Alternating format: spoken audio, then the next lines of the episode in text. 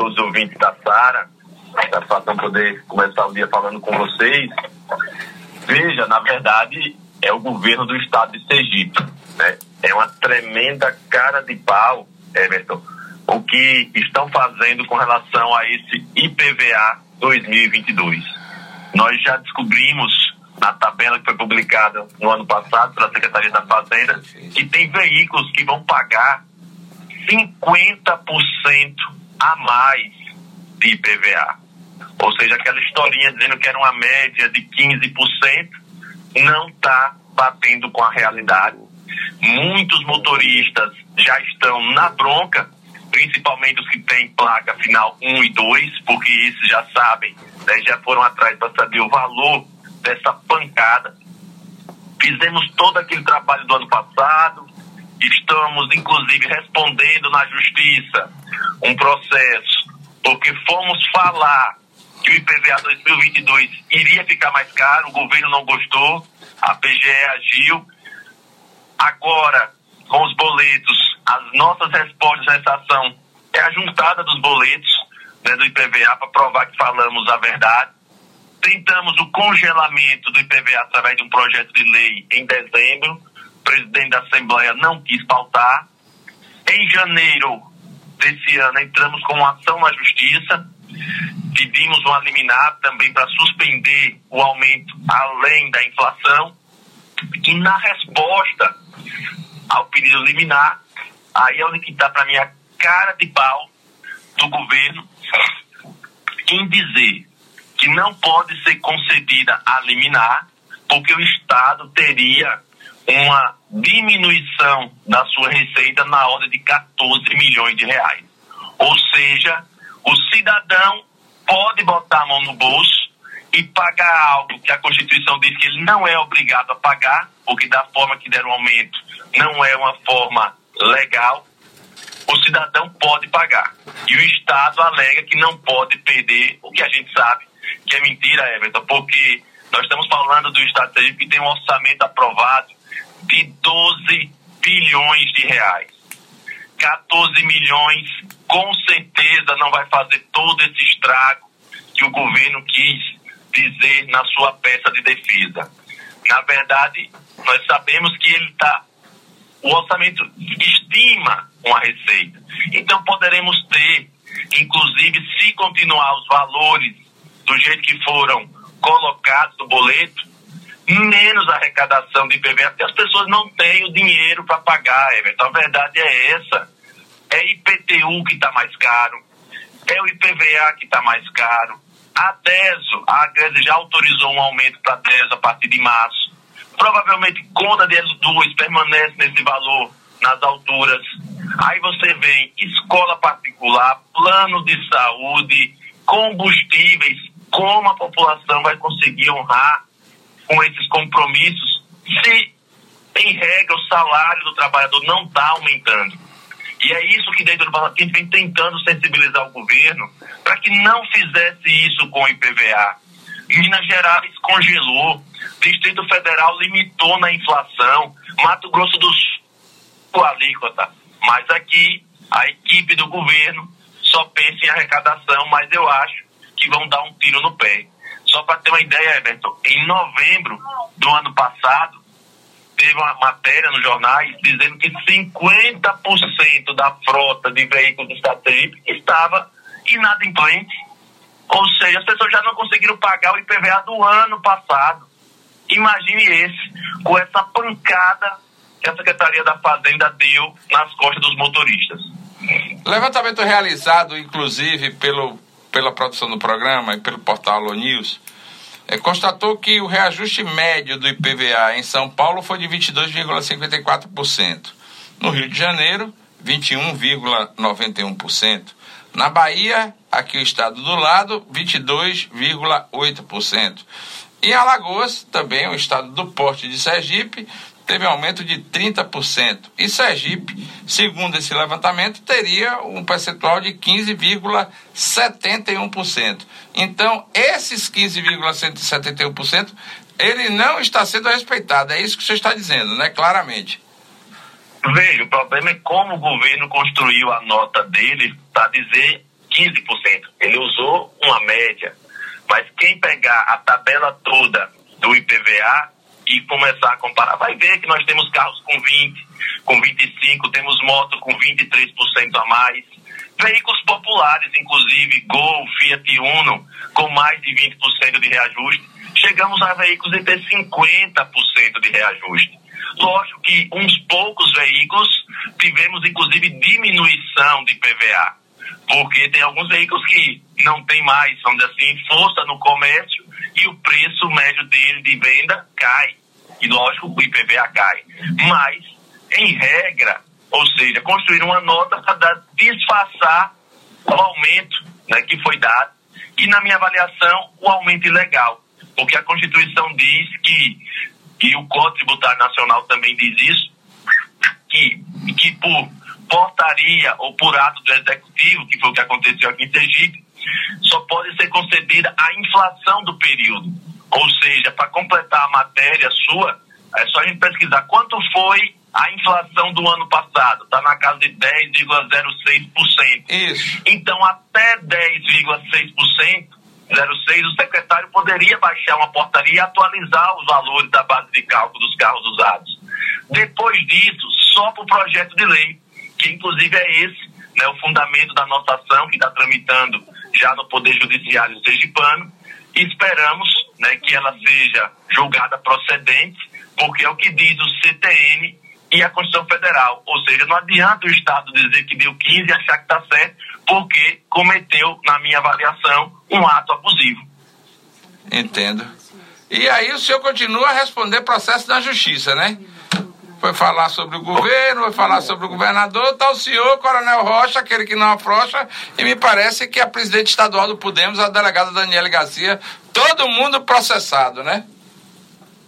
Isso, respondemos sim, estamos respondendo. A gente apresentou a nossa primeira manifestação de defesa, né, nós três, eu, Rocha e a delegada Daniele, certo? No meu caso específico, é, eu fui por uma linha de defesa de não entrar no mérito. Eu quero saber se a imunidade parlamentar que eu tenho é real ou não, porque em nenhum momento eu falei mentira, em nenhum momento eu desrespeitei nenhuma autoridade desse Estado. Eu apenas disse que o governo Sergipe iria aumentar o IPVA como aumentou, e agora né, os fatos falam por si só, porque quando a imunidade foi posta na Constituição foi para dar garantia, principalmente aos parlamentares de oposição, de fazer o seu papel sem ter medo de falar. Lógico, falar dentro das coisas que interessam ao mandato.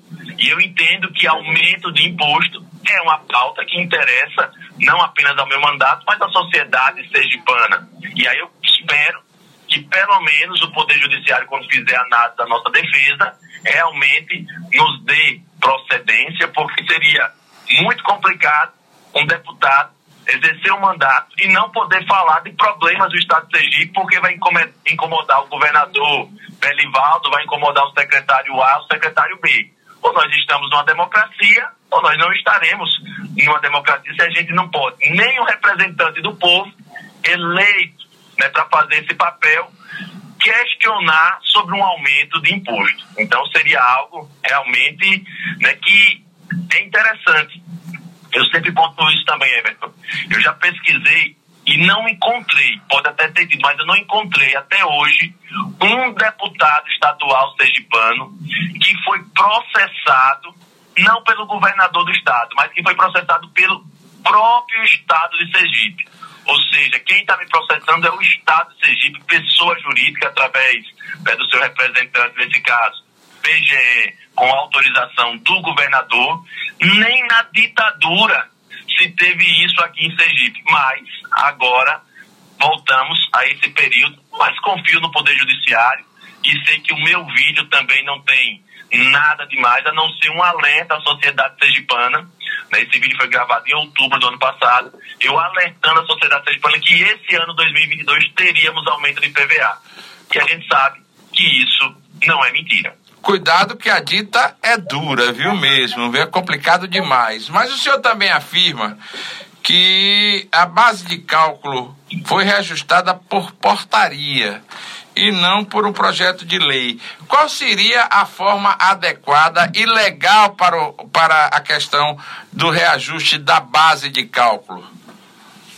Veja, só esclarecendo por que, que tem essa questão da portaria.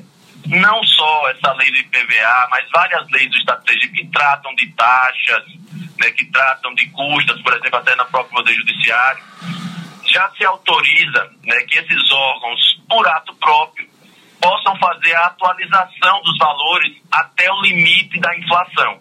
A lei do IPVA fala isso, que a base de cálculo pode ser corrigida até o limite da inflação, como está dizendo o Código Tributário Nacional. Ou seja, se ultrapassar esse valor, já é configurado um aumento de imposto. Isso tem várias decisões judiciais nesse sentido. E para reajustar imposto, a Constituição é clara. Tem que ser encaminhado, teria que ter sido encaminhado um projeto de lei pedindo né, autorização da Assembleia. Como quando o governo quer aumentar uma alíquota, quando ele quer um reajuste de imposto, ele manda. Nesse caso, ele mandaria um projeto para pedir autorização para aumentar, além da inflação, a base de cálculo. Ou seja, no Distrito Federal, que eu mencionei no início da minha fala, o governador de lá, o primeiro projeto que ele mandou foi nesse sentido. Ele queria reajustar a base de cálculo, salvo engano, esses 22% que você mencionou aí em alguns estados. Quando chegou no parlamento, os deputados não concordaram com o governador e entraram em um consenso e disseram: não, governador, você só vai aumentar até o valor da inflação. O governador se conformou porque ia ser derrotado. Entre não ter nada e ter 10%, ele preferiu os 10%. E lá no Distrito Federal virou lei. Aqui nós não temos projeto de lei. E aí eu não sei se não mandaram porque ficaram com medo da repercussão. E véspera de ano eleitoral, não sei se a base governista iria seguir o governo e arriscaram, é, da forma que arriscaram, confiando também que poucos motoristas vão procurar o Poder Judiciário, porque quando você faz a conta, vamos dizer que seu IPVA aumentou 400 reais, um aumento aí de mais de 20%. Você vai contratar um advogado? Quanto é que custa para contratar um advogado? É, você vai pagar as custas, vai ficar mais caro. Então o governo joga também com isso. Certo. E aí precisamos de parlamentares né, que não tenham medo, que metam a cara e que façam uma ação como eu fiz, né, uma ação coletiva para poder beneficiar todos os motoristas. Dá esquentadinha até na entrevista, no, logicamente a, é, a produção do programa combinou com você para falar sobre PVA, mas eu acho que o assunto PVA deu para destrinchar legal. Vamos falar um pouquinho de política, até política, temos eleições agora em 2022, você é presidente estadual de um partido importante, de um partido que logicamente vai fazer aí é, deputados estaduais, talvez faça deputado federal, tem, vai ter candidato aí ao governo de Sergipe, a senador. Entrevistei recentemente aqui o pré-candidato a senador de cidadania, Adi Machado. Quer dizer, o partido aqui em Sergipe está organizado e, logicamente, vai ter uma importância fundamental nas eleições de 2022. Como é que está o cidadania nesse momento? Está montando chapa, está conversando? Vai fazer federação mesmo ou não? Veja, com certeza o cidadania está vindo forte nessa eleição, Everton. Até porque se tem um grupo que faz oposição de verdade aos que já estão há muito tempo, esse grupo é o grupo nosso do Cidadania, é também a oposição que vem fazendo a delegada Daniele Garcia. E a gente percebe que são poucos, né? vocês que trabalham nessa área também de analista, análise política, vocês sabem que são poucas pessoas que querem fazer oposição de verdade em Sergipe. Eu já disse no seu programa, eu não considero o Partido Trabalhador que largou o osso. Né? Um dia desse, então, ainda algumas pessoas né, desmamando das tretas do governo, como um partido né, que vai fazer oposição a Belivaldo Chagas. Não vejo, porque seria de uma incoerência muito grande. Imagine o PT batendo na política de assistência social do governador, né, candidato por Belivaldo. Quem foi que indicou até um dia desse assistência social? Quem bate, como é que eles vão bater também na questão da agricultura, que até um dia desse também era uma indicação política do PT. Então, na verdade, nós que estamos no Cidadania, nós que estamos conversando também com a delegada Daniela Garcia, iremos fazer essa oposição. E aí nós vamos sim né, finalizar essa questão das chapas, vamos finalizar essa questão também da federação, que estamos dependendo, lógico, da executiva nacional, não é uma decisão do diretório estadual de Sergipe. Os, os, as conversas continuam, né? alguns partidos sinalizaram querendo fazer é, federação com o Cidadania, a exemplo né, do PSDB, recebemos carta também a nível nacional né, do PDT, também teve a manifestação do Podemos. Essa semana, né, o senador Alessandro também dialogou com a senadora Tebet, do Mato Grosso do Sul, que é do MDB. Ou seja, está nessa fase de conversa, mas a decisão não é de Sergipe. A decisão é dos membros da executiva nacional do partido que ficaram de decidir isso esse mês, até porque é o prazo né, que, a, que o próprio TSE deu a todos os partidos para entregar essa documentação. Entendo. É, uma pergunta que não sai da minha cabeça é que vocês apresentaram recentemente um pré-candidato ao Senado de Sergipe, que é o, inclusive, gente muito boa, nos deu entrevista aqui, um inteligente, capaz. Ali Machado é um técnico extremamente inteligente. Com isso, deputado, o Cidadania fecha as portas para a composição com a, com a, deputada, com a delegada Daniela Garcia para o Senado Federal ou ainda tem conversa, ou ainda tem tititi, ou a porta realmente se fechou para Daniele? Veja, não. É tanto que na reunião que o ADI colocou o nome dele à disposição, e a gente fica feliz quando os nossos filiados né, se colocam à disposição para disputar qualquer cargo é muito importante né, que o partido tenha realmente essa dinâmica, né, esse pulsar de os filiados quererem participar do processo eleitoral. E a gente sabe o quanto é difícil né, a gente motivar e mobilizar pessoas para entrar na política. Como você disse, Adi, um quadro qualificado, um quadro respeitado no Estado de Sergipe, colocou sim o seu nome à disposição. O partido, lógico, né, recebe com muito entusiasmo a candidatura dele, mas nós dialogamos no sentido de que essa decisão só vai ser tomada em convenção lá na frente, certo? Nós queremos sim continuar dialogando né, com outros partidos, a exemplo do Podemos, a delegada Daniela Garcia. No entanto, né, lógico, se verificarmos em determinado momento que não, também não tem essa possibilidade, por exemplo, de Daniele vir a ser candidata a Senado, que ela vá ser candidata a deputada federal, por exemplo, nossa estratégia vai ter que também mudar internamente. Então, assim, no momento é uma decisão do filiado que nós do partido acolhemos, mas que a decisão final só nas convenções, né, que é o momento local oportuno de a gente bater esse martelo, mas com certeza para a gente a DIA é um quadro importante, vem fazendo um debate bom com a sociedade, né, toda vez ele está sendo muito bem requisitado pela imprensa para falar sobre seus projetos, né, sobre a sua história e com certeza demonstra a força que o cidadania tem. Então, então o senhor não o cidadania não fechou a porta para Daniela, o Daniele continua conversando.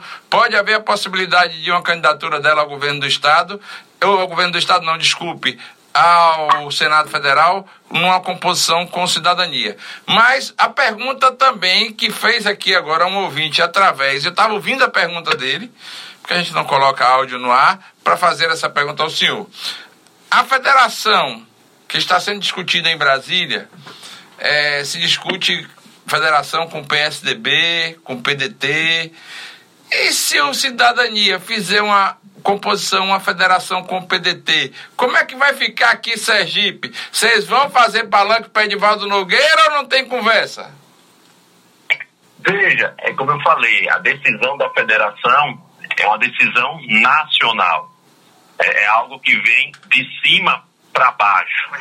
É algo que, por exemplo, os nossos representantes de Sergipe, pelo tamanho, lógico, do nosso estado, Sergipe só tem quatro representantes na, no Diretório Nacional do Partido de 177 membros, salvo engano.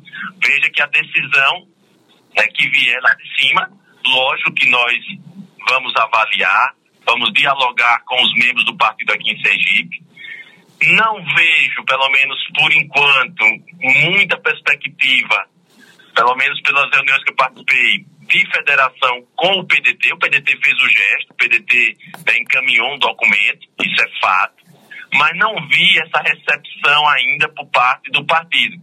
Hoje, né, um bloco maior na nacional do partido conversa para fazer federação com o PSDB, que também não tem ainda a maioria né, dos votos necessários para bater né, o martelo. Ou seja, não dá para ficar falando sobre algo que pode não acontecer, pode não termos federação, poderemos ter o cidadania sozinho, né, com a candidatura própria, ou até, Everton, a gente não pode esquecer que temos ainda na questão majoritária a possibilidade de coligação. É. Pode ser que o Cidadania não federe, mas chegue lá na frente. Como Cidadania é um partido que não quer, no primeiro turno, votar nem em Lula, nem em Bolsonaro, isso é fato. A Cidadania já decidiu isso, não vota no primeiro turno nem nenhum nem nenhum outro. Vamos buscar uma outra força, se porventura também o nome do senador Alessandro né, não for referendado como uma candidatura própria. Ah, não, mas não deve ser, até porque o presidente do Cidadania, o presidente nacional do Cidadania, já disse que é muito difícil que o, Cidadania vai ter candidato a presidente da República. O, sonho de Alessandro Vieira em ser candidato a presidente da República eu respeito muito, mas pelo que disse o presidente do partido, a candidatura, no meu entender, desculpe deputado, e desculpe cidadania, e desculpe também o senador Alessandro Vieira. No meu entender, a candidatura na morta. A gente tem que pensar, talvez, aqui muito em Sergipe. Mas mas no que eu entendo é que o senhor avaliou o gesto do PDT como um, bom gesto, inclusive encaminhando, logicamente, que queria estar ao lado do cidadania. E fazendo essa coligação, ou essa federação lá em Brasília, não há nenhuma possibilidade do cidadania compor aqui em Sergipe com Edivaldo Nogueira e lançar uma candidatura de Edivaldo ou de Alessandro com apoio de Edivaldo ou vice-versa? Ou não tem conversa? Veja, Everton, até pelo histórico né, de coerência que o nosso grupo tem, é muito simples responder. Nós sabemos que Edivaldo também faz parte do grupo, do, ou fazia, não sei, né, do grupo do governador Belivaldo. Ou seja, inclusive, foi o candidato que nós do Cidadania, há um ano e meio atrás, estávamos dizendo que não era a melhor opção para Aracaju, tanto que a nossa candidata chegou ao segundo turno, teve mais de 100 mil votos né, com essa proposta, e seria, lógico, muito incoerente no momento desse a gente estar tá no mesmo palanque. Eu sei que para algumas pessoas isso pode até ser fácil, né, porque na política as pessoas já, já viram de tudo, mas eu acho que a marca que esse grupo nosso tem é a da coerência, é a marca realmente de, de fazer o que acredita. Então eu acho né, muito, mas muito impossível aqui em Sergipe qualquer laço de aproximação entre o nosso grupo e o prefeito Edivaldo Nogueira.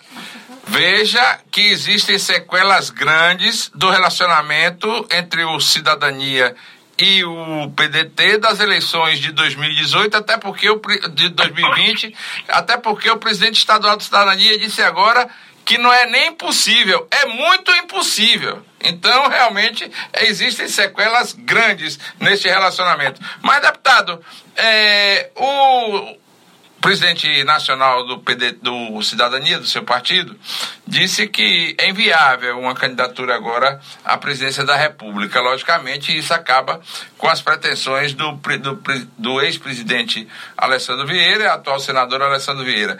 Como é que está acontecendo? Relativo. Relativo? É, porque assim, o que, é que a gente tem que entender no Cidadania? Roberto Freire é nosso presidente, sim. É uma pessoa que é respeitada no partido, sim mas essa decisão não é única e exclusiva de Roberto. Lógico que ele tem a força dele dentro do partido, lógico que ele tem a história dele dentro do partido, mas não se, vamos dizer assim, não se está descartado nada, porque muita gente do partido prefere uma candidatura própria a fazer, por exemplo, uma federação. Então, assim, o jogo está aberto, o jogo, tudo pode acontecer a manifestação do Roberto é mais uma decisão né, mais pessoal dele, mas que não reflete ainda uma maioria ou uma unanimidade no partido. Lógico que esse mês de fevereiro é mês decisivo para a gente.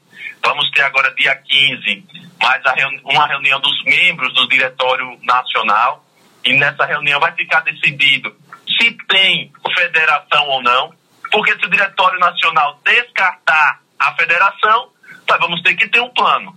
E qual será o plano? Manter a candidatura de Alessandro ou fazer lá na frente uma coligação com outro candidato? Mesmo que Roberto Freire né, venha com a posição contrária. Mas como ele é uma pessoa muito democrática, com certeza ele sempre vai respeitar a decisão da maioria. Certo. O histórico de Roberto sempre foi nesse sentido.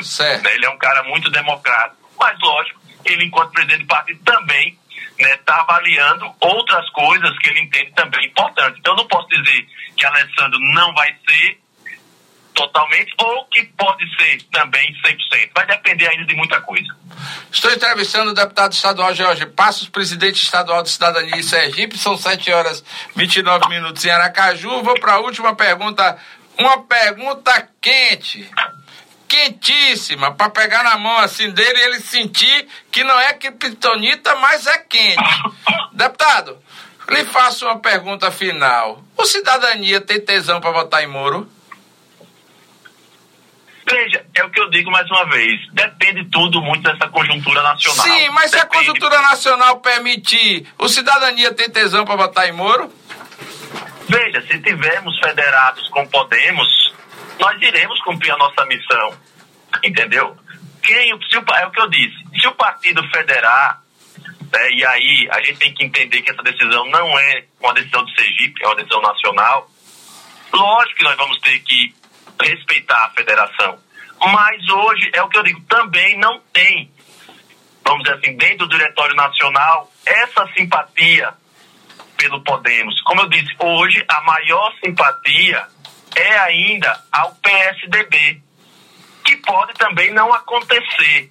Né? Mas os, os, pelos dados que a gente tem, hoje tem mais votos, por exemplo, se tivesse uma federação, a federação do PSDB, que também não é unanimidade, que também tem muita discussão, porque tem muito estado também que não aceita essa federação com o PSDB. Quando a gente vem ver nos outros partidos, aí é que tem muito menos ainda. Então, assim, nós temos que aguardar fevereiro passar, sabemos a decisão, tá lógico, também nós não iremos, Everton, em nenhum momento ficar em cima de muro. Essa não é a postura do nosso grupo, né? Lógico que nós iremos nos posicionar claramente né, sobre todos esses fatos, até porque a delegada Daniela Garcia é uma pessoa né, que está no Podemos, que a gente nutre também, lógico, um carinho enorme. Com certeza né, faremos oposição juntos ao governo que aí está e vamos ter que avaliar todas essas situações. Deputado, muito bom dia, muito obrigado pela entrevista concedida e, logicamente, quero dizer ao senhor o seguinte, que o senhor tem uma, um final de semana de muita paz, de muita alegria e que possa ir retornando aos trabalhos da Assembleia Legislativa ter, logicamente, é, o controle da, de todas essas suas atuações e que tomara que esse processo da justiça acabe logo, até porque, no meu entender, raiva em político dá e passa. Isso é que tem que a gente que tem que acontecer. A gente contraria o interesse ali na hora, tá, acabou e vamos para frente, porque a vida, logicamente, também vai para frente. Muito obrigado, muito bom dia, bom final de semana para o senhor. Eu que agradeço, Everton, sempre à disposição, né, e esperando agora do governador Belivaldo que ele encaminhe para a Assembleia os projetos né, que ele prometeu ano passado, prometeu que ia chegar em janeiro, que trata da questão da revisão salarial dos servidores do Poder Executivo, servidores que estão aí há nove anos sem nada e que já estão em vários movimentos deflagrados, mas aguardamos agora em fevereiro esses projetos para a gente analisar, avaliar e votar. E lembrando né, que Belivaldo, quando foi líder de oposição na Assembleia, fez muito mais raiva aos governadores de plantão do que eu faço ao governo dele, nem por isso ele foi processado, mas vida que segue, e um bom final de semana a todos. Um grande abraço, bom dia para o senhor. Eu gostei foi de que ele disse que Belivaldo já fez muito mais raiva aos governadores da época do que ele está fazendo agora nesse momento. Vamos embora?